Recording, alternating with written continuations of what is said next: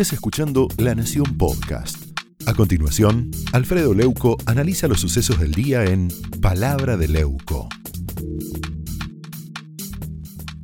días estamos utilizando conceptos peligrosos para el sistema menos malo que se conoce y al que todos los argentinos decidimos fortalecer desde 1983. Cristina habla de golpe contra las instituciones. La doctora Carrió dice que hay un golpe contra la justicia. Joaquín Morales Solá plantea que hay un golpe palacio de Cristina contra Alberto. Pepe Nun, en su momento, antes de fallecer, y en este canal, y ayer Daniel Sapsay, definieron a Cristina como la presidenta de facto. Muchas veces utilizamos gobierno de facto como sinónimo de dictadura. En realidad, facto es un término latino que significa hechos consumados o por la fuerza de las circunstancias. Y es cierto, Cristina es la presidenta por la fuerza de las circunstancias y por un hecho consumado. Yo apunto más o menos a lo mismo, lo digo de otra forma, yo la llamo la jefa del jefe del Estado. Estoy convencido que es la principal anomalía que estamos viviendo y todos los problemas más complejos que estamos atravesando los argentinos derivan de ese pacto espurio entre Cristina y Alberto. Vos me das la impunidad y yo te doy el sillón de Rivadavia. Y eso es imposible, es de imposible cumplimiento. No hay manera de hacer zafar a Cristina de su cleptocracia sin romper el régimen democrático.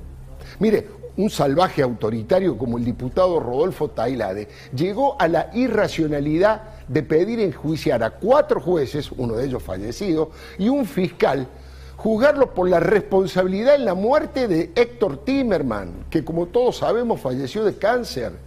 El chavista extremo de Eduardo Barcesat pidió esta tarde que la nación intervenga el gobierno de la ciudad. Tal vez quieren colocar en lugar de Horacio Rodríguez Larreta como interventor, no sé, a Mariano Recalde, a Daniel Filmus. Es un delirio lo que está planteando Barcesar porque puede provocar una rebelión ciudadana. Imagínense los habitantes de Buenos Aires bancándose un interventor federal. Estamos entrando en una pendiente resbaladiza que nos conduce a un abismo institucional. Por eso digo, es hora, me parece, de decirlo con todas las letras, de hablar sin eufemismos.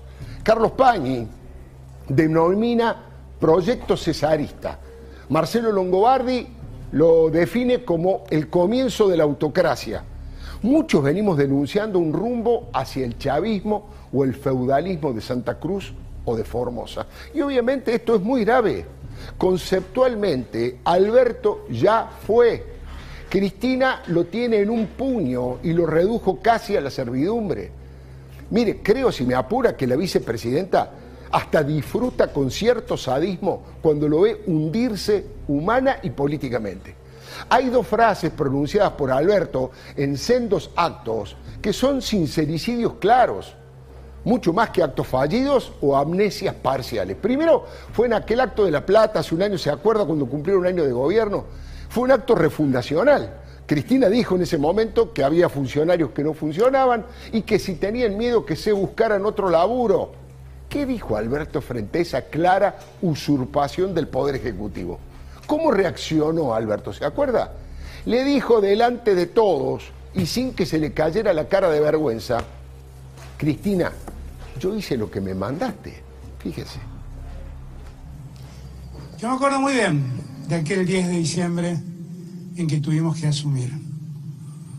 Y si hay una imagen que tengo grabada en mi memoria, es una imagen en donde Cristina hablando a la plaza me mira y me dice, presidente, no le preste atención a lo que escriban en los diarios o digan en los medios, mire los ojos de su pueblo y háblele el corazón de cada argentino y de cada argentina. Yo hice lo que me mandaste lo que me mandaste, es decir, el primer mandatario se dio su lugar e hizo lo que le mandó Cristina. Y la otra confesión de partes fue ayer en Ensenada. Allí Alberto mintió como lo suele hacer habitualmente respecto de hechos y de acciones, pero ayer superó una barrera psicológica porque mintió sobre sus propias palabras.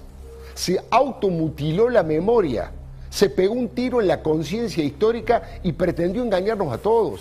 dijo que cuando estaban distanciados con Cristina había algo que los acercaba. Eran las críticas que le hacían los opositores por lo bueno de su gobierno.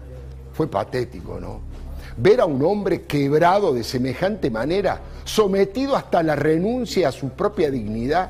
Todos los periodistas sabemos que Cristina lo mandó a espiar y a perseguir, y él lo puso en un tuit lo pusimos ayer aquí en esta pantalla y lo repito ahora. Este tuit es de Alberto Fernández. Y además, todos sabemos que Alberto era la principal fuente informativa y permanente de los periodistas independientes que descubrían los robos, las estafas y los aprietes de la actual vicepresidenta. Insisto con lo que le dije, nadie fue tan duro con Cristina como Alberto. Nadie le hizo tanto daño. Dijo que todo su gobierno era deplorable, que ella era patética y psicópata y se la pasó recorriendo canales de televisión, las radios y los diarios más críticos del kirchnerismo. Realmente increíble. Yo no sé si se acuerda de alguna de esta situación. No, yo creo que ahí Cristina tiene una enorme distorsión sobre la realidad, francamente lo digo. Es un gesto de negación, es una negación terca eh, por momentos absurda, por momentos absurda. Cristina es cínicamente delirante es la fantasía de hacernos sentir, digan lo que quieran, que no me importa, porque la nieve ha templado mi espíritu, pero en verdad escucha todo, sabe todo y simplemente se hace la distraída. La acción institucional es deplorable, todo lo que hizo en materia judicial es deplorable, toda su intromisión en la justicia es deplorable, lo que hizo con el Consejo de la Magistratura y con la designación de los jueces subrogantes, lo que inició con la llamada democratización de la justicia, todo eso es deplorable. Impresionante, ¿no? Impresionante cuando uno lo ve todo junto. Renegar de eso es el último escalón de su descenso al infierno de la insignificancia. Claramente quiso halagar a Cristina, chuparle las medias, endulzar sus oídos, pero fue la imagen de la rendición incondicional. Eso significa que estamos entrando más temprano que tarde a la instalación del cristinato, es una manera de rebautizar el unicato, concepto que desde 1883-86, con la presidencia de Miguel Juárez Selman, resume el abuso y la concentración de poder basada en prebendas y castigos. Esos niveles de opresión parieron lo que se llamó la Revolución del Parque, que fue conducida por la naciente Unión Cívica de Leandro Alem, Hipólito Yrigoyen, Marcelo T. de Alvear, Bartolomé Mitre y Aristóbulo del Valle, entre otros. El cristinato no tiene piedad ni contemplaciones con nadie. Avanza en forma autoritaria, a paso redoblado y a tambor batiente. A eso también se le puede llamar nacional populismo o autocracia, como prefiere el presidente Joe Biden. Algunos teóricos incluso hablan de monarquía absolutista al estilo de Luis XIV de Francia, que fue el que, aquel que pronunció la frase el Estado soy yo. Ella misma alguna vez se define como la reina Cristina y muchos ven a Máximo como el príncipe heredero de esa dinastía. Ahora, hay una incautación del cargo de presidente por parte de Cristina, porque es la única que conduce en el gobierno. Daniel Salzay, tal vez el constitucionalista más importante del país, definió al gobierno como un régimen vicepresidencial y aseguró, repito, que esa es la principal violación de la Constitución en el artículo 87 que define como unipersonal al Poder Ejecutivo. Tal vez ese inocultable sometimiento a cielo abierto y delante de todo el mundo conmueva tanto el ánimo de Alberto que no puede encontrar una plataforma de gobierno para ponerse de pie. Es que Cristina lo pone de rodillas a todo el mundo, ¿eh?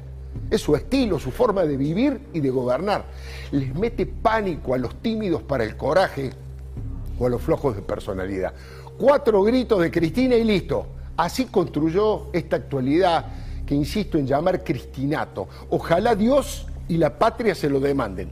Mire, creo firmemente, como San Martín, que el grito de una sola persona se escucha más que el silencio de miles y que todo puede renunciar, a todo puede renunciar el hombre sin dejar de ser hombre, a todo puede renunciar, menos a la libertad. Esto fue Palabra de Leuco, un podcast exclusivo de La Nación. Escucha todos los programas de La Nación Podcast en www.lanacion.com.ar. Suscríbete para no perderte ningún episodio. Estamos en Spotify, Apple Podcast, Google Podcast y en tu reproductor de podcast favorito. Seguí escuchando La Nación Podcast.